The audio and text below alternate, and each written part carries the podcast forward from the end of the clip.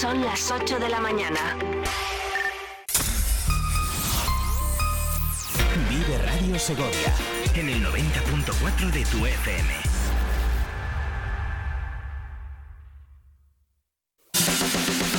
Vive la información con Vive Radio Segovia.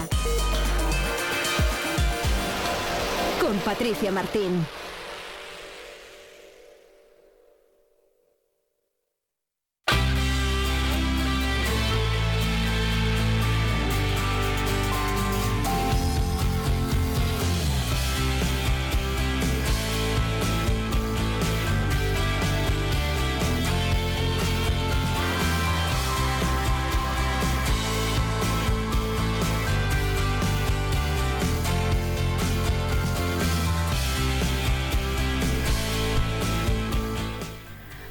Buenos días, ¿qué tal están señores? Saludos, bienvenidos. Este es el 90.4 de la FM. Hoy es lunes, hoy es 22 de enero. Gracias como cada día por despertarse con nosotros, por comenzar la mañana. Si han comenzado ya su jornada laboral, les deseamos que sea productiva, que lo cojan con ánimo. Ya saben que nosotros no les vamos a dejar solos, que durante cuatro horas vamos a estar acompañándoles eh, en la sintonía de Vive Segovia con toda la información local y provincial, con todo el entretenimiento.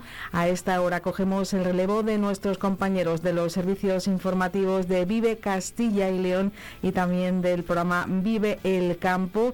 Ya saben que desde las 7 de la mañana ustedes pueden estar bien informados y ya saben que lo que nos interesa es su compañía, que estén ahí al otro lado en la radio convencional a través de sus dispositivos electrónicos o a través de, de nuestra página web viveradio.es barra Vive Segovia.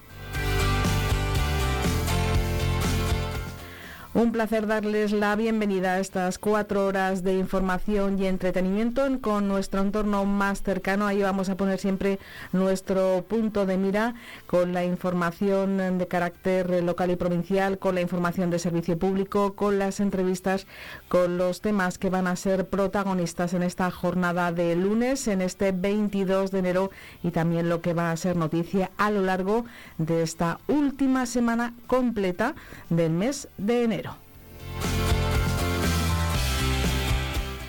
¿Qué les parece si como cada día lo primero que hacemos es echarle un vistazo a la situación meteorológica? Las cosas han ido calmando durante el fin de semana. Hay apenas ya pocos incidentes y lo iremos eh, contando en nuestro programa de hoy con la información que nos va llegando en directo hasta nuestra redacción. Estamos eh, conectados con todos quienes nos pueden ofrecer esa información y se la vamos a ir desgranando.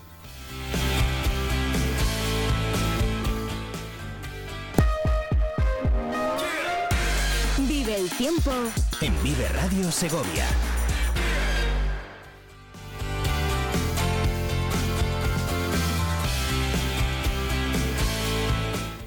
Como les decíamos, en cuanto a la situación meteorológica, va a ser de estabilidad y lo que nos trae esta semana, tal y como anunció aquí en Vive Segovia, en Vive Radio Adrián Escobar, es una subida de temperaturas que iremos notando progresivamente y que van a ser muy altas, sobre todo en la jornada del miércoles, con esos valores que podrían ser de récord en cuanto a las máximas para un mes de enero.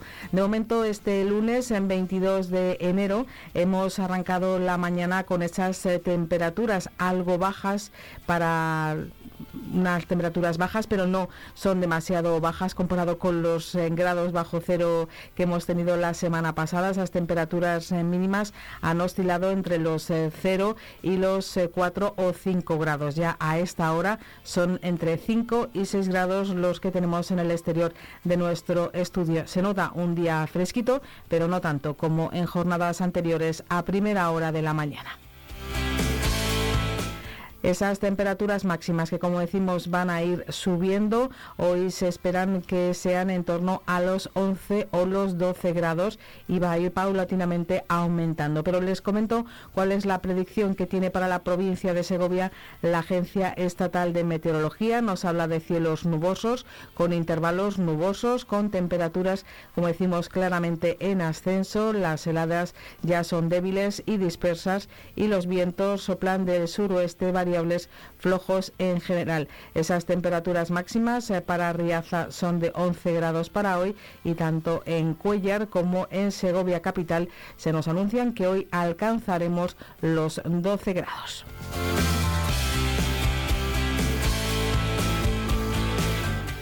Los avisos de la IME se quedan muy alejados de Segovia, muy alejados también de toda nuestra comunidad autónoma.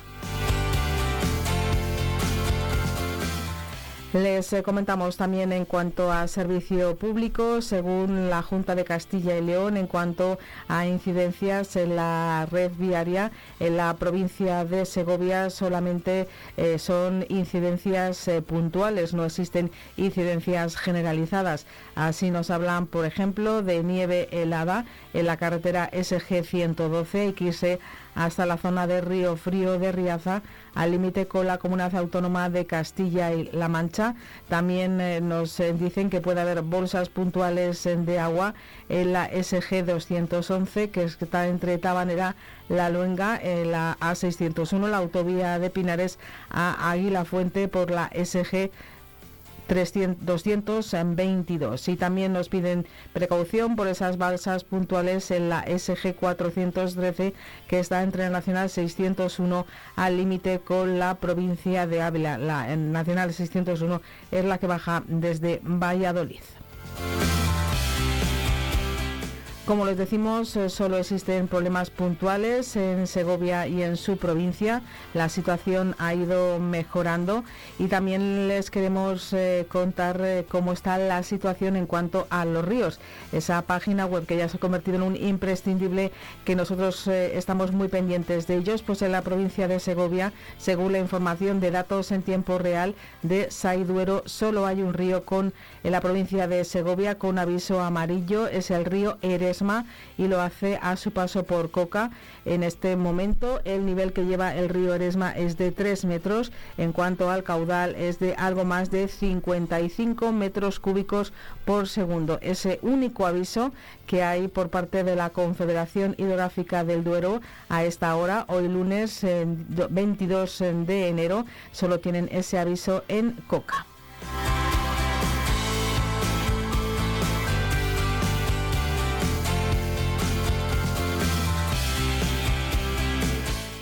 También nos hemos puesto en comunicación con la delegación territorial de la Junta de Castilla y León en Segovia, que nos comentaba el pasado sábado que se desactivaba en Segovia el nivel 1 del Plan Territorial de Protección Civil, el Plan CLAL, pero que mantenía declarado el INUCIL en situación 1. El INUCIL es el Plan de Protección Civil ante el riesgo de inundaciones en Castilla y León y, como decimos, se mantenía activado en Segovia en situación 1 el pasado sábado. Nos acaban de comentar, es noticia de última hora, que el INUCIL en su situación 1 sigue activado en Segovia y que se hará una evaluación esta mañana, pero que de momento sigue activo. Esa es la información que nos acaba de llegar desde la Delegación Territorial de la Junta de Castilla y León en Segovia, que mantiene ese nivel 1, esa situación 1, mejor dicho, del Plan de Protección Civil ante el riesgo de inundaciones. El INUCIL, una vez que ha mejorado mucho las cosas en Segovia y en su provincia, aunque han sido complicadas las situaciones que se han vivido en algunos municipios. Para terminar esta información, también queremos comentarles el balance que ha hecho la Diputación Provincial, un balance que enviaba a los medios de comunicación en la noche de ayer desde la Diputación Provincial. Van a escuchar a Benjamín Cerezo, que como saben es el responsable de la red enviaria provincial de la Diputación. Vamos a escucharle. Soy Benjamín Cerezo, diputado delegado de la área de carreteras, y en primer lugar quiero agradecer a los vecinos, alcaldes y concejales de la provincia de Segovia por su colaboración y comprensión en esta semana tan complicada de fuertes lluvias que han acarreado cortes de carreteras, desbordes de ríos y arroyos e inundaciones en muchos de nuestros municipios.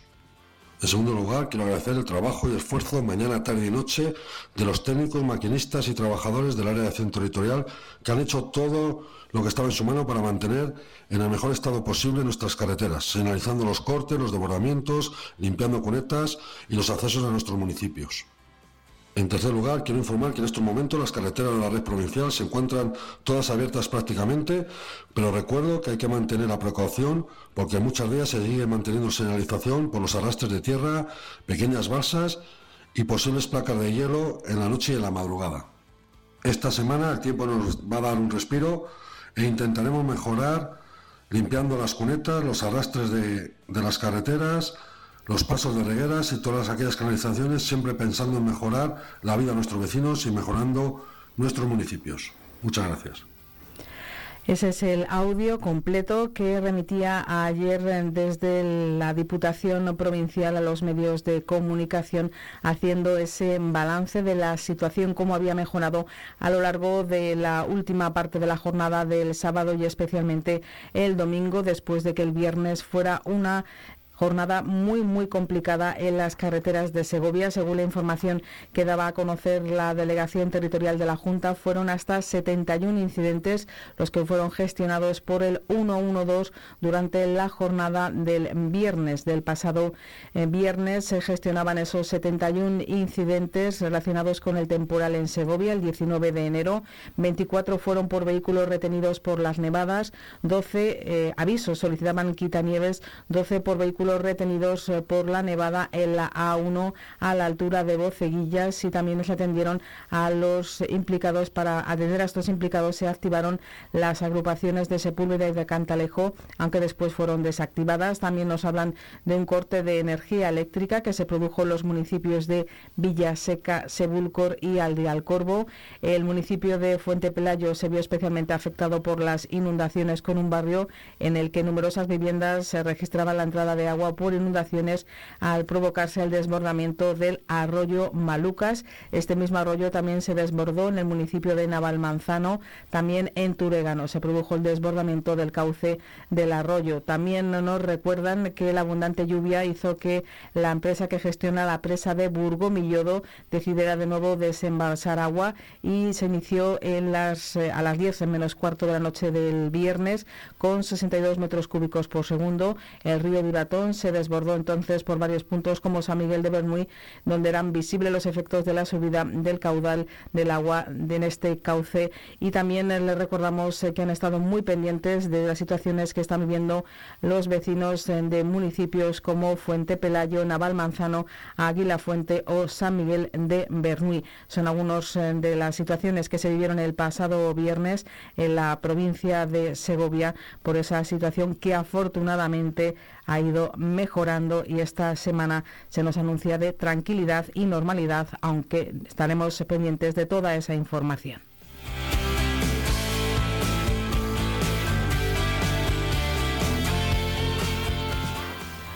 ¿Qué les parece si por eh, contraste también les contamos alguna noticia en positivo, como por ejemplo el sorteo de la Lotería Nacional dejaba el pasado sábado un segundo premio, lo hacía en la ciudad, en el pueblo de la provincia de Segovia de Piedraíta, en Ávila, pero también lo hacía con un tercer premio en el Espinar, con 50.000 euros a la serie, es decir, 5.000 euros al décimo, según la información que facilita Loterías y Apuestas del Estado y queda recogido por nuestros compañeros de El Día de Segovia. La lotería deja 50.000 euros en el Espinar. La administración número uno del municipio, Espinariego, vendía una serie del tercer premio de la jornada del sábado de ese 20 de enero con ese premio de 5.000 euros al décimo.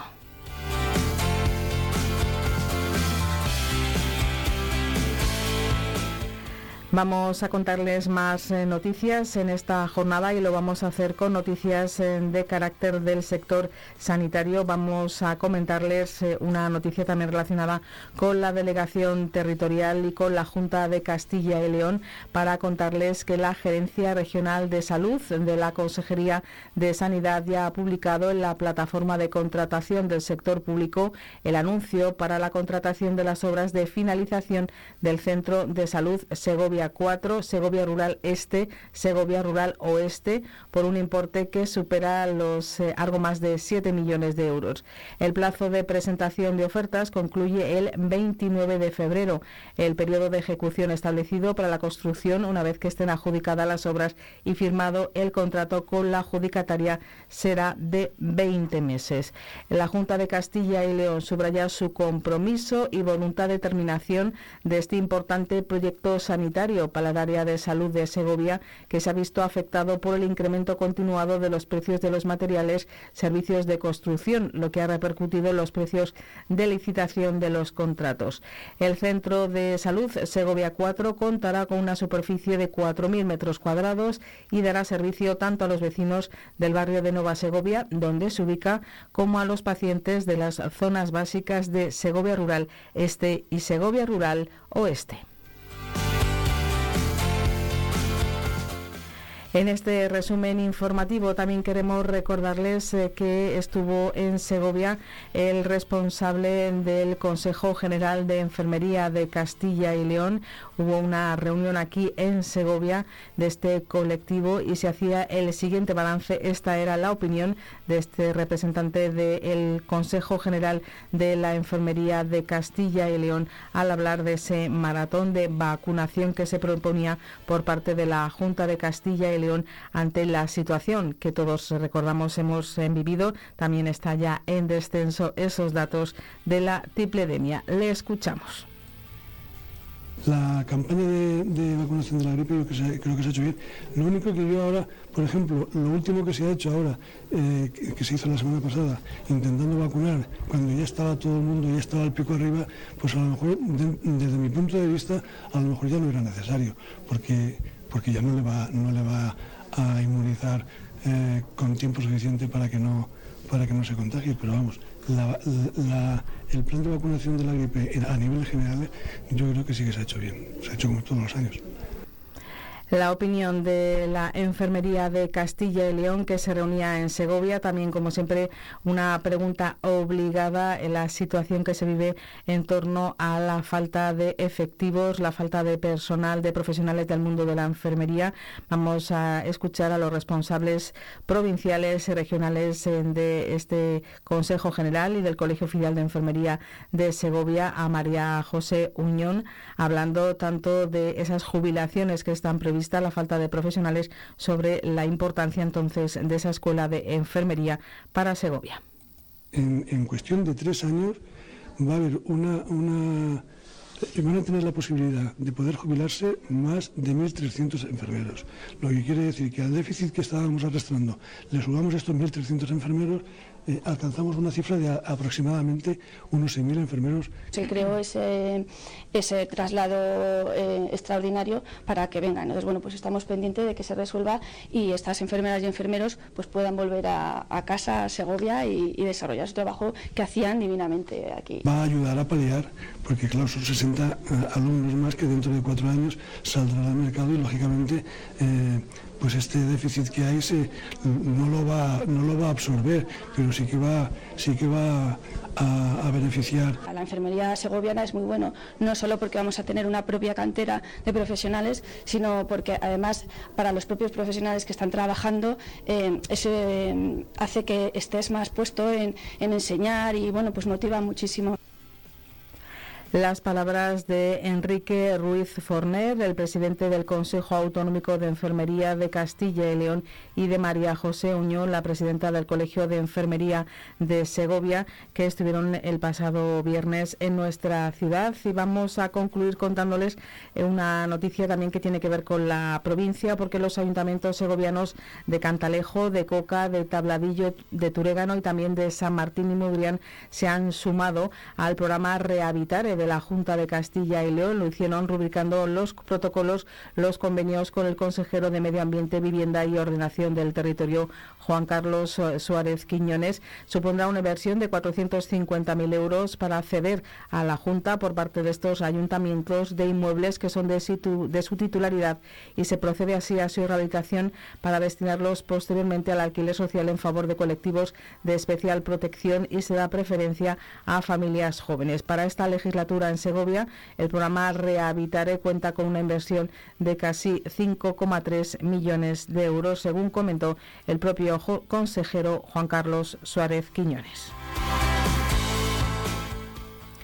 Juntos nos hemos puesto al día de las noticias eh, más destacadas en nuestro entorno más cercano. Vamos a hacer una pausa y enseguida les comentamos más cosas. Ya saben que tenemos que recuperar nuestros sonidos, animarles a que descubran lo que cada día tiene nuestro programa y así ustedes luego los puedan escuchar con toda su integridad, en toda su extensión en nuestro apartado dedicado a podcast en la web.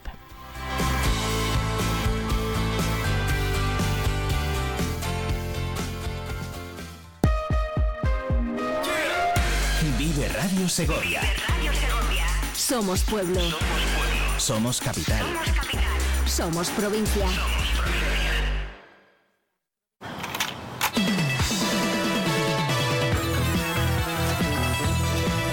Llevamos 30 años esperándote, mientras tú hacías otras cosas. En este tiempo no hemos dejado de avanzar, pero llegas justo a tiempo. Kia Sportage, 30 años esperándote. Kia, movement that inspires. Kia Alevi Auto, calle Peñalara 32, Polígono El Cerro, Segovia. Clínica Dental San Lorenzo. Te esperamos en nuestras nuevas instalaciones en Vía Roma 41, muy cerca de nuestra ubicación anterior. Ofrecemos el mejor servicio odontológico en un ambiente moderno y cómodo, equipado con tecnología de última generación para realizar diagnósticos aún más precisos y personalizados. Estamos a la vanguardia en tratamientos de implantología, periodoncia y odontología general. Clínica Dental San Lorenzo. Ponemos al cuidado de la salud dental de nuestros pacientes todo nuestro esfuerzo y dedicación. Vive Radio Segovia en el 90.4 de tu FM.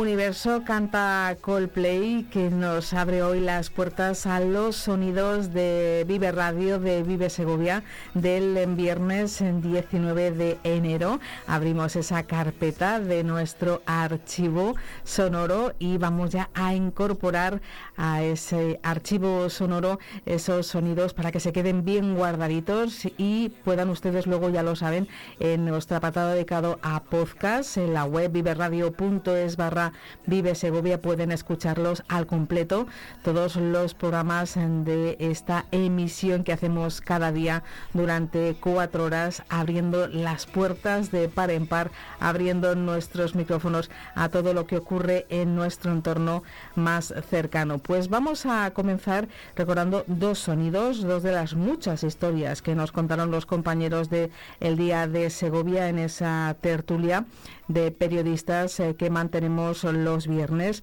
entre las la franja entre las 10 y las 11 de la mañana.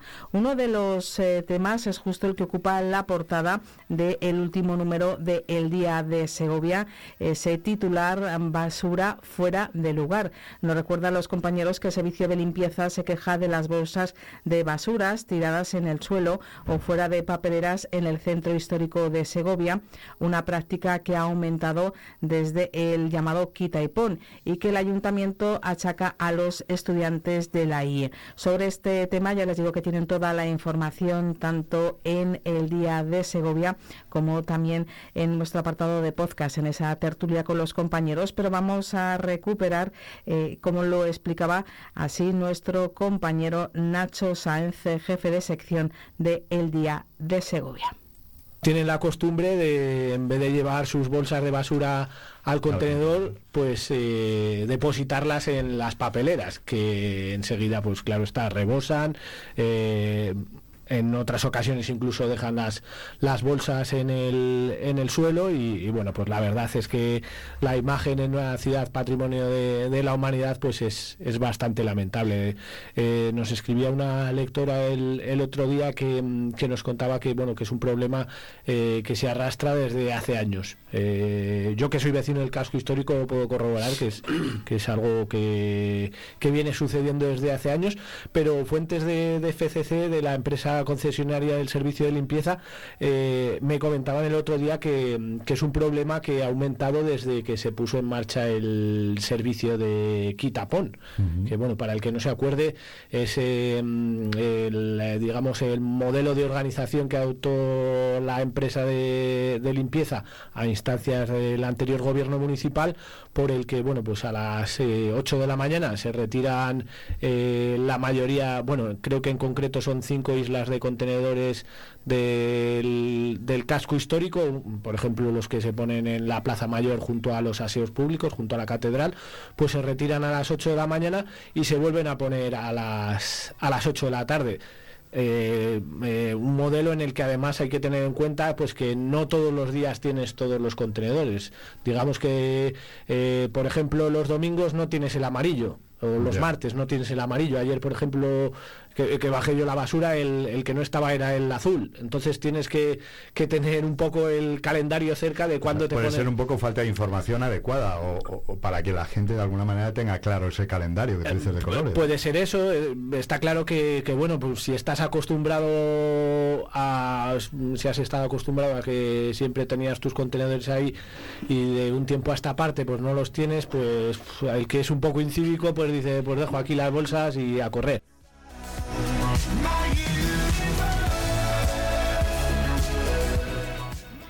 Nacho Sáenz en esa tertulia de los viernes del día de Segovia. Con nuestro compañero Gonzalo también eh, conocimos la historia de un segoviano embarcado en esa aventura de colaborar eh, con el pueblo gallego al que le une una relación muy especial con el tema este que ustedes bien conocen, porque está ocupando muchas eh, portadas y muchos minutos de radio y de televisión, de las bolitas de plástico, de los eh, pellets. Pues un tema que también aborda el Día de Segovia y que también estuvo presente en la tertulia del viernes.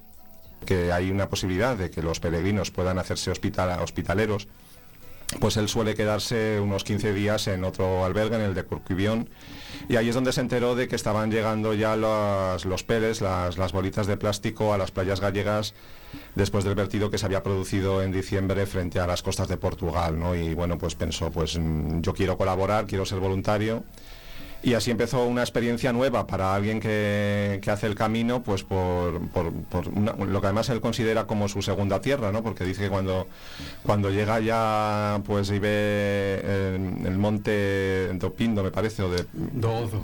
No, el monte de Gozo es el de Santiago, Ah. pero hay otro, otro macizo que, que es el que se ve, digamos, antes y entonces dice, ya estoy en casa, ¿no? En- Entonces por eso participó y además lo hizo con una mariscadora que, que, que- que, claro, ella vive de- del mar, entonces no quería que se arrastrara toda la arena de la playa porque podía ser un problema para el ecosistema de la zona y entonces utilizaron un sistema que no es el que han utilizado la mayoría de los grupos de voluntarios. A ellos les dijeron, quien estaba organizando ese día en, en una playa que está entre Corcubión y Fisterra, eh, les dijeron tenéis este trozo y vosotros ahí pues eh, limpiarlo como, como veáis, bueno, dentro de unas normas generales, pero lo hicieron pues que, eh, con, primero con un limpiacristales grande de estos de goma, barriendo la playa, después todo lo que recogían lo cribaban pues en una criba digamos con muy finita, muy, con los agujeros muy finitos, a un serón, que son los que utilizan las, marisquera, las mariscadoras con, con agua, y allí, bueno, lo cuenta que, caía, se queda por arriba las algas, que, en principio hay que devolverlas al mar, pero bueno, eh, de según cómo estuviera, digamos, pues lo dejaban o lo desechaban como basura. Y después pues caía la arena mm, fina de playa eh, limpia al fondo, porque el serón tiene agua, y el plástico quedaba arriba para recoger el plástico. Una minuciosa labor. Sí, fue, sí. fue duro lo del chapapote y Sí. contaminante y peligroso. Él cuenta eso- que todavía aparecen galletas de chapapote. Todavía, dice, hay un eh, en el, en el albergue donde él estuvo de hospitalero, dice que tienen, hay un, un- a uno de los peregrinos que tiene ahí guarda, de vez en cuando aparece, uno no un peregrino, sino otro hospitalero, que guarda también galletas de que van apareciendo de vez en cuando. Y aunque las autoridades dicen que pueden ser de, pues a lo mejor de alguien que ha perdido un poco de combustible o demás, dice son, están casi fosilizadas, o sea, son duras, son de entonces que aparecen todavía cuando la- las, las mareas pues traen del fondo del mar algo.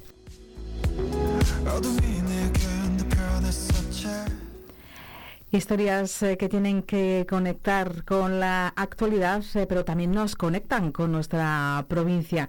Y también ya saben que los eh, viernes aprendemos un poquito de redes sociales, de su buen uso, de lo que es tendencia. Lo hacemos con la cabeza visible de Segomemés, con Álvaro de Andrés, de las muchas anécdotas, de las muchas sonrisas que nos sacó el pasado viernes. Aprendimos un 10 en cómo ligar por Instagram. Así sí merece la pena ligar a través de redes sociales. Es un vídeo, pero se ha hecho muy viral en, en las diferentes redes sociales de cómo ligar por Instagram. Instrucciones básicas. No una instrucción básica, pero que dice así, así sí. Se ha compartido Pero como cómo así ligar sí. por Instagram. Sí, porque Instagram como tiene historias, tiene las publicaciones, las publicaciones están ahí en el feed, palabra en el feed, nueva, en el en feed, el feed, ahí el- todas las publicaciones planteadas en el perfil de una persona. Están también las historias que duran 24 horas y eso pues a las 24 horas desaparece. Pero si alguien te da eh, me gusta una publicación, ahí ya tienes que sospechar que, que hay algo, que puede haber algo. Es que Sí, es que de muy esto complicado, no hay nada escrito, ¿eh? hay que escribir una guía, un manual o algo. Pero bueno, el caso, que me he encontrado una que publicó con la respuesta que le había dado un chico a una historia. Salía la chica haciéndose una foto, un selfie, y salía de fondo, creo que era su casa, se veía alguna planta, una maceta, algo así. Bueno, lo aprovechó el chico para ponerle, hola, ¿cómo estás? Disculpa, pero me he dado cuenta de que te gustan mucho las plantas y es por eso que te quiero ofrecer una propuesta de participar en un proyecto social que contribuya con el cuidado del medio ambiente. Es muy sencillo. Salimos por un café, charlamos un rato, nos conocemos y de ahí empezamos una relación que ayude a sembrar un árbol genealógico entre tú y yo. Oye, qué bien Ole, traído. ¿eh? Sí, sí, sí. Se Aplausos. plantea así como, oye, fíjate, Sí, señor. la de gente que te Sí, contesta señor. cualquier tontería o qué guapa están. No, este Sí, elegante, señor. Eso es técnica Qué elegante. elegancia. No sabemos el resultado. No sabemos el resultado. Yo no lo sé. No, igual han seguido hablando y ahora se Un están café conociendo. para empezar a plantar nuestro Para propio árbol sembrar, genealógico. Claro, qué bonito. ¿eh? Maravilla, ¿eh? aislado ahí la planta que se ve de fondo. Oye, haz- un seguimiento y nos lo vas contando Lo voy, lo voy a estar sí. investigando a ver si han llegado a buen puerto. A ver si han llegado a buen A ver puerto. cómo va eh, la plantación de la semilla.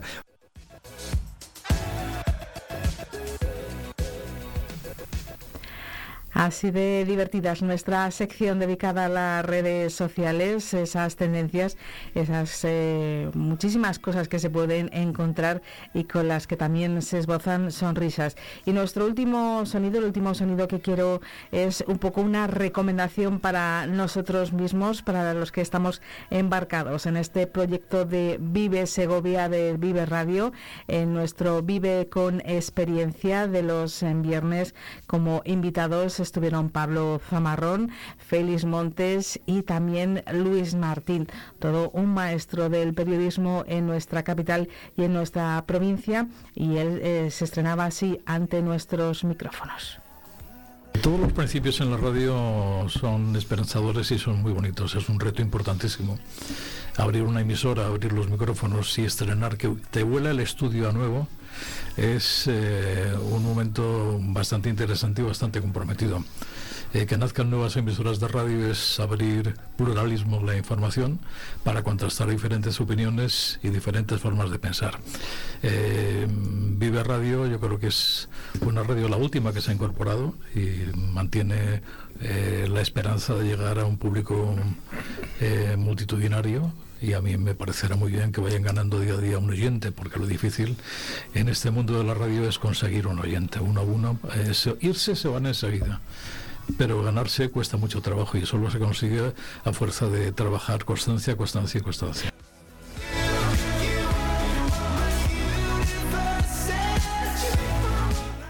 Constancia, constancia y constancia, dice el maestro Luis Martín. Nosotros nos tomamos ese consejo al pie de la letra y lo pondremos en marcha cada día que abramos esta ventana a la actualidad y al entretenimiento con el objetivo ese de conseguir cada día un oyente, no solamente que llegue, también que se quede con nosotros. Gracias. Nosotros continuamos porque ya tenemos con nosotros a nuestro primer invitado, así que vamos a, con su permiso a abrirle la puerta del estudio para que se siente cómodamente y enseguida le abrimos el micrófono.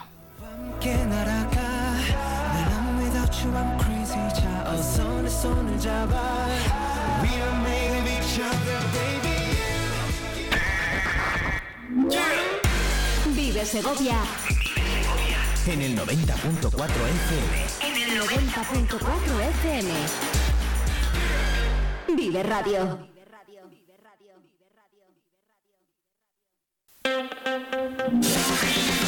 Vive Radio Segovia. Corre la voz. Grupo Imerol, residencia para mayores en el centro de Cantimpalos. Contamos con un gran equipo multidisciplinar, joven y dinámico. Ofrecemos tratamientos personalizados, programas de rehabilitación, terapia y estimulación cognitiva. Residencia Grupo Imerol. Tu atención es nuestro objetivo y tu bienestar nuestro compromiso. Trabajamos contigo, trabajamos para ti. No esperes al último día para ver la 7 y la 8 en alta definición. El 6 de febrero terminan nuestras emisiones en SD y a partir del 14 todos los canales emitirán solo en HD. Si aún no ves la 7 y la 8 en HD, ve a ajustes de tu televisor y reordena tus canales. Pon la 7 HD en el 7 y la 8 HD en el 8. Antes del 6 de febrero nos vemos en HD. Mucha radio. Mucha vida.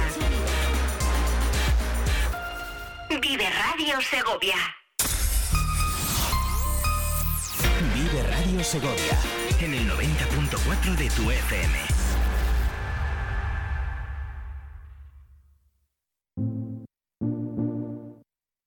Greetings, loved ones.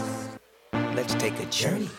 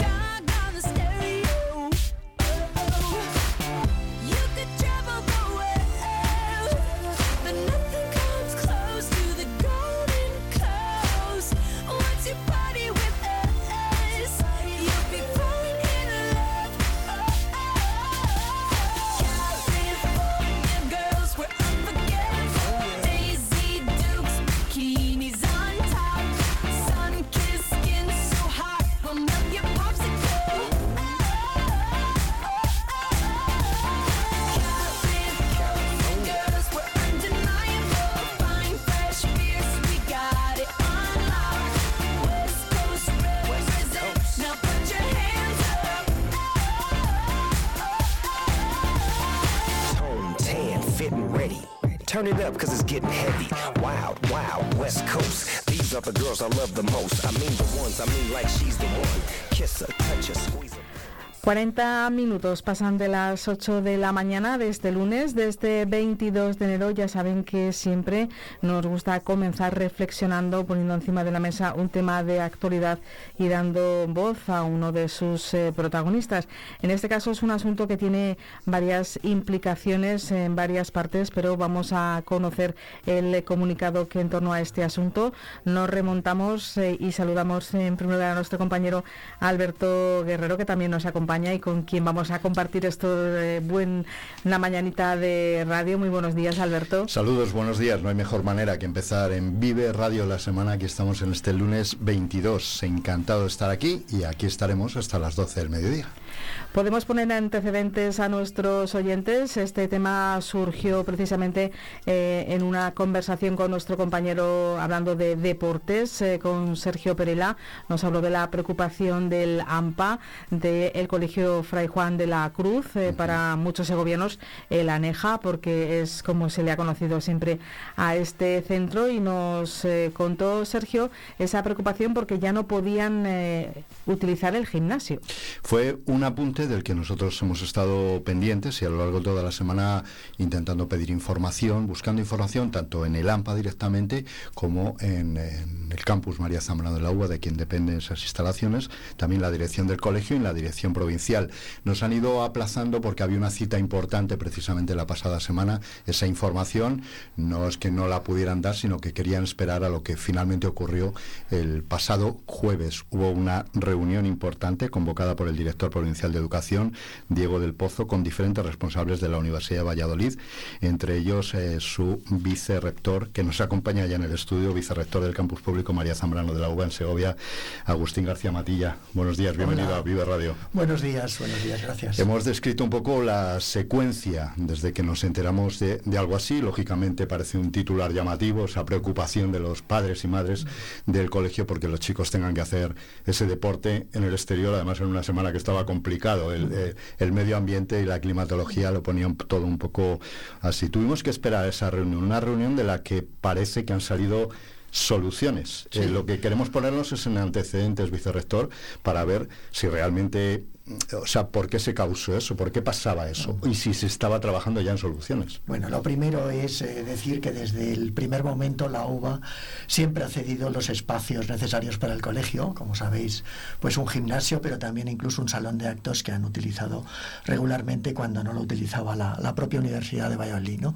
Sabéis que hemos tenido, después de 38 años, que sacar adelante unos estudios de enfermería y que era una prioridad también consensuada con la propia Junta de Castilla y León.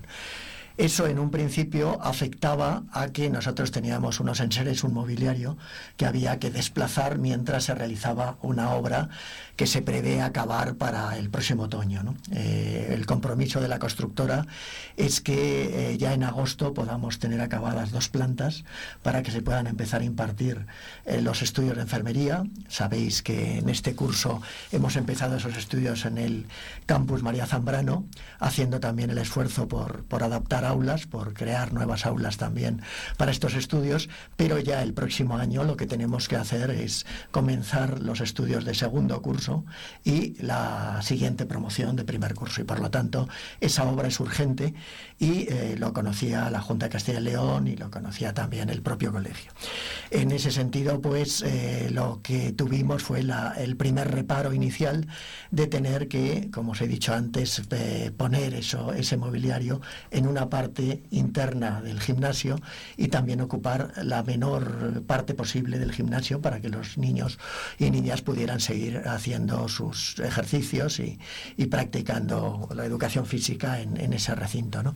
Entonces lo que nos dimos cuenta justo cuando eh, empezaban las obras era que todo el perímetro del, eh, gimnasio también podía estar afectado y teníamos que asegurar la seguridad de los niños. Eh, por eso se planteó la alarma por parte del AMPA y eh, se convocó esa reunión para ver qué soluciones podían existir.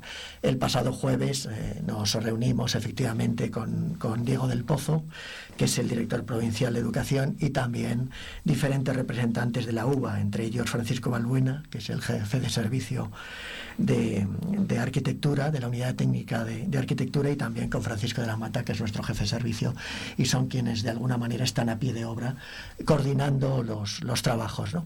Y en ese sentido, pues se vio una solución viable que era eh, dejar fuera de- del perímetro del recinto para evitar que pudiera haber riesgo de que cascotes cayeran sobre el patio del colegio y eh, sabiendo que el acotar eh, el perímetro del, del recinto implicaba la posibilidad de abriendo una puerta eh, ya más cerca del patio del colegio evitar cualquier riesgo para los para los chavales porque esta era nuestra principal prioridad ¿no? cuando se inició la obra la prioridad era evitar cualquier riesgo para niños y niñas y en ese sentido pues se ha conseguido por una parte que la dirección provincial eh, asuma el, poder almacenar eh, el mobiliario que tenemos excedente y que impediría el normal desarrollo de las obras y por otra parte, por parte de la UBA, encargar a la, a la empresa concesionaria el que abra esa puerta en el, en el menor plazo posible. ¿no? En ese punto estamos ahora, por tanto, esperando ese traslado a otras instalaciones de, de, ese- de esos enseres, ese mobiliario, y por tanto, en cuanto se abra el, ac- el acceso, que será lo, más inmediato, lo digo para los padres madres que nos Sí, estén sí, escuchando, eso, aunque sí. entiendo que ha habido un contacto con ellos también. Se Sí, se hace- de eh, eh, bueno, es- estuvieron presentes también representantes del AMPA en la reunión, pero sobre todo lo que hemos recibido un día después es el agradecimiento por haber buscado esta solución y por dar eh, la esperanza de una recuperación inmediata del uso del gimnasio, ¿no? porque lo que asegura la UBA es que mientras que no haya utilización de esos espacios en futuras titulaciones y en eh, sucesivos años, eh, tanto en este año como en el siguiente, se va a seguir cediendo el gimnasio como se ha hecho hasta ahora. ¿no? Y en ese sentido, por una parte, tenemos subsanado el problema de posible inseguridad por las obras para niños y niñas y para el, el propio profesorado y por otra parte el, el acceso en el más mínimo tiempo de nuevo al gimnasio para seguir con las actividades. Eh, en el mínimo tiempo, aproximar la fecha es difícil. Sí, No, no, no. en estos momentos eh, pues está el propio jefe de servicio en diálogo con la constructora y el propio jefe de la unidad de arquitectura para que sea en el, en el plazo más, más breve, pero no podemos dar una fecha concreta. Agustín, entonces podemos resumir que hay una parte que se va a hacer cargo la Dirección Provincial de Educación, es quien va a acoger en algún lugar que ellos... eh, En sus propias instalaciones, sí. Eh, De la dirección provincial hay unos sótanos. Aquí en José Zorrilla. Aquí en José Zorrilla, donde nos ha dicho el director provincial eh, que Diego del Pozo que efectivamente pues tienen lugar y van a asumir también el traslado, mientras que la UBA se hace cargo de esa apertura de, de un nuevo acceso, ¿no? En este inicio de polémica, no vamos a llamar tampoco que haya habido una polémica grande, pero es verdad que no sé si ha faltado comunicación. A veces nos preguntamos por qué un problema que a priori parece sencillo de solucionar, ¿no? Como se ha hecho en como se ha hecho en la reunión, ¿no? A Sí, veces crece no- la polémica desde fuera y Claro, para nosotros no había caso y por eso hemos querido dilatar el contacto con los medios de comunicación hasta que mantuviéramos esa reunión, porque esto se conocía desde hacía muchísimo tiempo y entonces eh, se podía haber generado una información más coordinada, pero lo interesante es que se ha resuelto el problema y que realmente, pues bueno, pues eh, por una parte estamos consiguiendo que los estudios de enfermería salgan adelante, cosa que durante 38 años se había visto casi imposible y en ese sentido pues hemos querido poder eh, coordinar esas, esas dos acciones, ¿no? Por una parte, el que los estudios de enfermería en su primer cuatrimestre se han desarrollado con plena normalidad y por otra parte el que el hecho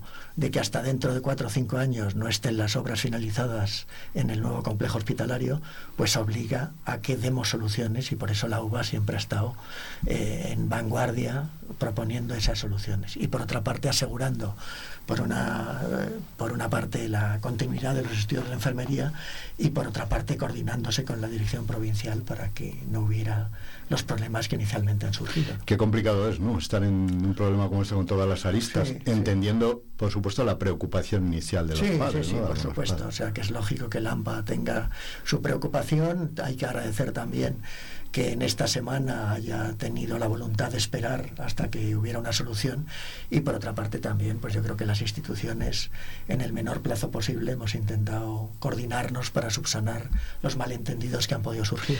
¿no? Pero lo- los niños de momento no pueden utilizar el, el No, gimnasio, es decir, la, la situación sigue un poquito igual y llevan así desde el principio de curso o ha sido después de... Has- eh, no, ha sido prácticamente desde, desde el principio de curso porque justo las obras iniciaban en el principio de curso, pero también tienen un segundo gimnasio eh, que están utilizando y en la reunión se puso de manifiesto esto y incluso se dijo que había centros que no tenían gimnasio, pero bueno, lo, lo imprescindible es que la instalación que tiene la UBA, como siempre ha hecho, estará a disposición del colegio, igual que hemos hecho a lo largo de todos estos años. Entonces hay ese periodo de espera, pero en bien de la seguridad y sobre todo de, que en el momento que esté hecha esa obra podamos con normalidad reiniciar eh, pues todo lo que es eh, la utilización de ese espacio. Citaba, vicerrector, la paciencia, o les agradecía a Lampa la paciencia haber esperado a no hacer declaraciones. Y es verdad que nosotros contactamos con ellos el, Sí.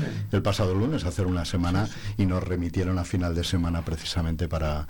Estarían esperando esa solución. Y de hecho el mismo viernes el director de servicio recibió la llamada del AMPA agradeciendo eh, la, la voluntad que, que se ha manifestado en resolver el problema. ¿no? Semana intensa, ¿eh? Sí, pero como siempre, ¿no? Aquí cada día es un número, cuando ya pensamos que sabemos, que sabemos decir fling, es otra vez decir película, ¿no?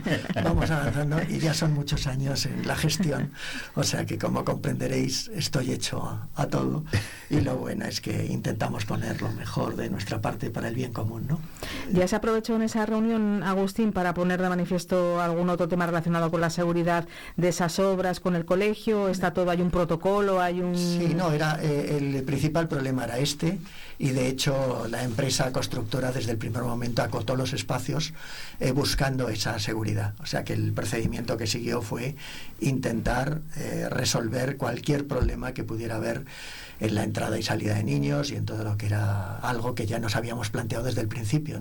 De esto llevábamos hablando, de los problemas de inseguridad que podían surgir y en, en ese caso pues eh, lo que ha hecho la constructora ha sido aplicar esos protocolos.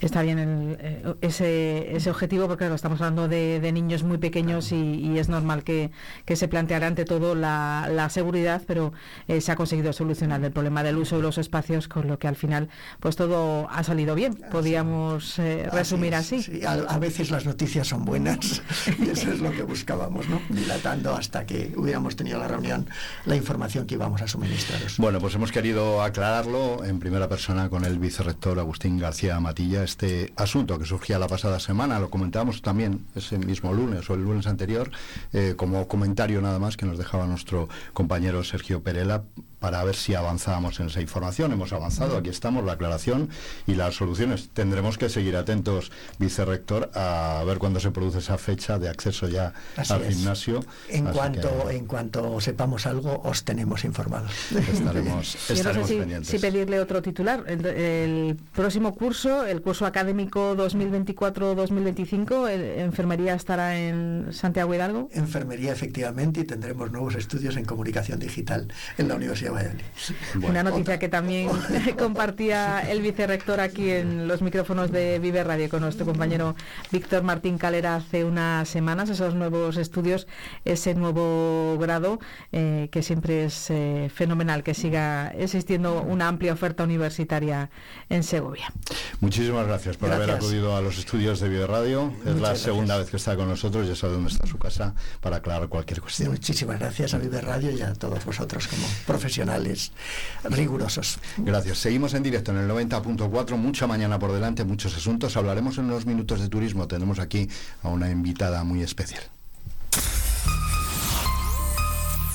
Vive Radio Segovia en el 90.4 de tu FM.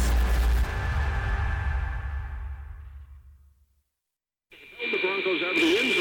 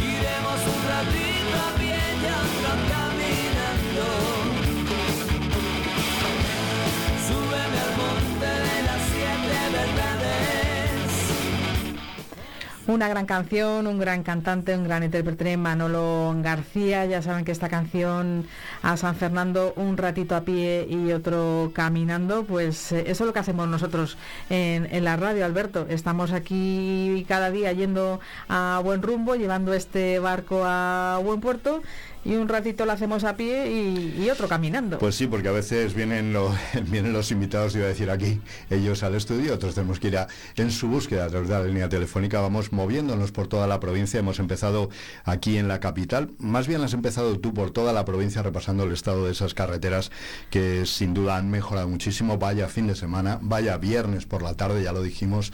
Tengan ustedes cuidado porque eh, se acerca una buena y así cayó y, com- y complicó la situación y durante todo el fin de semana los operarios de Diputación, los responsables de Diputación han estado con unas jornadas intensísimas para evitar, aunque los ha habido incidentes, no graves afortunadamente, ha habido muchas, lo contabas tú desde delegación, nos decían ese número de incidencias, 71 incidencias, me parece que... Sí, más de 70 Más de gestionadas por el por el 112 eh, pidiendo máquinas quitanieves y bueno, sobre todo esas circunstancias que se han producido en algunos municipios como por ejemplo en, en Águila Águila Fuente, donde, bueno, en muchos casos no son Águila Fuente, en otros también, llovía un poco sobre mojado, ¿no? Que, que se dice, porque ya tenían problemas eh, para, ya estaba el ayuntamiento suministrando agua embotellada a sus vecinos y resulta que de repente pues viene otra inundación, otro desbordamiento del, del Malucas, del arroyo eh, Malucas, eh, encima les nieva, en Fuente Pelayo también han tenido esos problemas, ya hemos visto esos vídeos,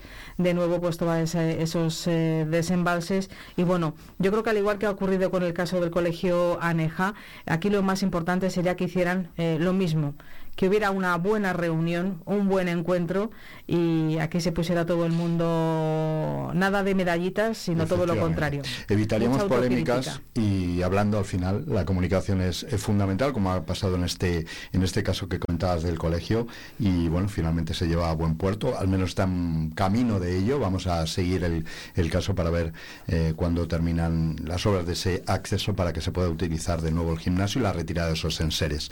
En este lunes de enero, 22 de enero de 2024, eh, de este año bisiesto, por cierto, faltan por si quieren llevar la cuenta 344 días para finalizar el año, ya nos queda poco para, para las campanadas. Hoy es el Día Internacional del Community Manager.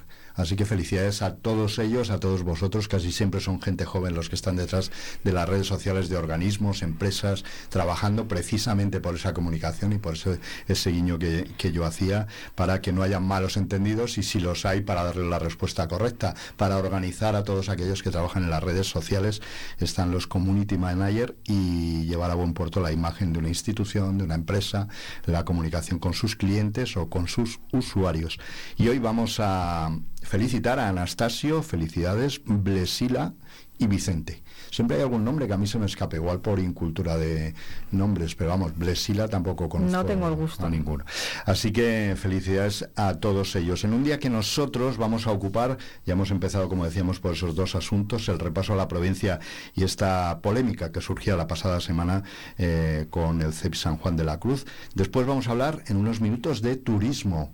El pasado viernes eh, encontrábamos en el, precisamente en el Día de Segovia, el ejemplar del pasado viernes 19, também un análisis que hacía nuestro compañero Marcelo, precisamente de los datos de turismo, de cómo se demostraba que se había ido desestacionalizando eh, la llegada de turistas y que prácticamente todo el año, no es que sea temporada alta, pero es una buena temporada para recibir turistas aquí en Este en fin de semana ha estado, además ha, ha sorprendido porque mm, tengo relación personal y, y familiar con gente que durante el fin de semana eh, trabaja mucho pendiente del, del turismo porque trabaja relacionado con la hostelería y el, y el comercio y el sábado no se las eh, La cifras y la afluencia. Y yo les comentaba, digo, yo tengo la sensación de que todo el mundo en la, en la Comunidad de Madrid salen en busca de ir a la sierra, en busca de... Y como se encuentran los accesos cortados, porque a las eh, muy temprana hora ya no se puede acceder, ya que se han puesto en carretera, Derivan a, a vienen a Segovia. Y si es verdad que desde Madrid sí se funciona así, se ve buen tiempo, cielo despejado, cogemos carretera y a un sitio muy atractivo como este, muy cercano y de fácil acceso, tanto los que van derivados o rebotados de no poder acceder a la nieve, a, Dice, ya no, arriba no- a casa no volvemos. como los que directamente vienen a disfrutar de todo lo que nosotros aquí en Segovia les podemos ofrecer. Pues de esos datos también y de otros asuntos vamos a hablar con May Escobar Lao, que es concejala de Turismo de Segovia. En unos minutos vamos a conectar con ella para tener la amabilidad de compartir con todos ustedes estos datos, la situación y otros, otros asuntos que trataremos. Y hoy es lunes. Hubo empate de la SEGO. Dicen que un empate, bueno, un punto que supo quizá a poco, luego nos lo dirán nuestros compañeros Sergio, David y, y Quique, porque hubo oportunidades, hubo un segundo tiempo muy bueno de la SEGO, hubo oportunidades, pero finalmente, bueno, pues falta de definición, como dicen los expertos. Yo ya voy aprendiendo algo, ¿verdad? De los verdad, términos. de los términos, Al, al menos me leo las crónicas. el lenguaje del fútbol. Voy ¿no? aprendiendo. Así que tenemos ese- esos datos deportivos y el chau chau de la SEGO, pues, como no, que siempre eh, con él. Avanzaremos así hasta la prórroga haremos prórroga en este caso con básquet. Con básquet que nos llega desde San Rafael. Va a estar aquí con nosotros Miguel Ángel Aedillo, que es, bueno, fundador, director, también entrenador de algunos equipos del Club de Baloncesto Jabalines de San Rafael. Vamos a ver cómo este año que están celebrando su aniversario, pues eh, afrontan la temporada, cómo están, porque tienen equipos en todas las categorías, femeninos y masculinos, así que vamos a, a hablar con él. Eso será a las diez y media aproximadamente y después nuestras radio historietas. Estará con nosotros eh, Eduardo Juárez Valero. Os voy a dejar solo el título de, de la historieta de hoy. No quiero desvelar nada más. Es La Caoba y Miguel Primo de Rivera. La Caoba Y Miguel Primo de Rivera. y Miguel Primo de Rivera. Descubriremos quién es la caoba y cómo influyó en la dictadura de Miguel Primo de Rivera, en la gestión de gobierno. Hoy nos vamos un poquito más, más cerca en el tiempo, ¿eh? ya estamos... Exactamente, más cerca en el tiempo. Y hablando de tiempo, pues mira, también me lo dejas para hilarlo así como en bandeja, porque llegaremos a nuestra sección de psicología, no me gustan los lunes. Hablaremos con la psicóloga clínica Consuelo Cuenca. Y vamos a hablar de cómo nos marcan las décadas. Siempre decimos que hay crisis de los 40, de los 50, hay un resurgir, dicen, en los 60. Yo lo comprobaré dentro de poco a ver si es verdad o no. Pero no sé si también nos marcan los 20 y los 30. Así que vamos a hablar con ella de, de cómo establecemos esas etapas en nuestra cabeza y cómo nos benefician o perjudican. Hablaremos de ello a las once y media. Así que yo creo que para todos quienes nos escuchan, porque vamos a hablar de todas las décadas, así que tendremos 20 años, yo, los 30 cincu- yo tengo los 50 redondos. Los 50 redondos, Tengo. así que veremos, te preguntaremos a ti como ejemplo si te han afectado o no. ¿Qué hice yo para asumirlos? A mí a los 50 me afectaron negativamente, los 40 positivamente y los 60 no sé cómo me afectarán, desde luego. Los 20 parece que afectan bien a todo el mundo, ¿no? Porque es una Sí, porque los 20 dice, ay, estoy es Claro. como que, que he llegado, subido". pasa. Bueno, es verdad que mola mucho cumplir los 18, porque Sí. se abre ahí un melón de posibilidades. Pero luego ya a los 30, Ahí ya te empiezas a preocupar. sí, sí. bueno, a mí me dijeron, le dice, eso de hasta los 40 todo, todo es fácil porque la salud te respeta mucho. Es verdad que a partir de los 40 es cuando los dolores de espalda, Sí, pero la vista, es verdad que cuando uno tiene cierta edad y se encuentra con un 30 años y dice, pues que ya tengo 30, se empieza a preocupar, te da un poco de la risa, ¿no? Dices, pero bueno, no te preocupes ahora y disfruta que es una edad maravillosa. En fin, que todos estos asuntos nos van a llevar hasta nuestra media hora de relax porque nos has preparado tú una sección muy interesante, Libros Mil, como siempre hablando de literatura, con gente muy, muy interesante. ¿Quién nos visita hoy? Pues hoy es eh, un amigo, alguien que tiene una vida muy curiosa porque él se dedica al mundo del periodismo, al mundo de la comunicación, pero él comenzó su andadura como biólogo. Además procede de una tierra tan bonita y que nos encantaría que nos llevara siempre que él pudiera porque él nació en Santoña. Ay, qué precioso. Él nació en, en, en Santoña y José Antonio Quirce pues se ha enamorado de esta provincia y de sus eh, paisajes y de la Sierra de Guadarrama. Y sin duda pues ha escrito libros sobre ese tema, ha escrito otros otros libros, a ver qué nos da tiempo, porque con, con Quirce la conversación es, es maravillosa Bueno. y, y seguro que pasamos un buen rato pues con esos eh, compañeros, amigos que tienen muchas facetas y entre ellas pues la de haber eh, escrito y publicado, porque escribir, escribir, ¿verdad? Pues todos a lo mejor tenemos alguna cosita en, en casa, pero luego hay que, hay que atreverse a, a que lo lean otros. Pues todos esos temas llenan estas cuatro horas de radio, además de seguir atentos a la actualidad. Estaremos atentos también, intentaremos hablar con nuestro compañero Nacho Saez en directo, porque está precisamente en el juicio que hoy comienza, esas, ese juicio para unos acusados de torturar a un matrimonio y los integrantes de una banda que se hicieron pasar por policías nacionales secuestraron a una pareja cerca de Boceguillas para robar en su casa. Hoy comienza el juicio, se piden penas que suman 136 años. Es una así que historia truculenta. Estaremos atentos a ellos e intentaremos estar allí también, en directo. Mucha radio, como decimos siempre, mucha vida. Hay que vivir lo nuestro, por eso decimos siempre, vive lo tuyo, vive radio, aquí en Vive Segovia. Pues enseguida vamos eh, con nuestra primera propuesta para esta segunda hora, que es hablar de turismo.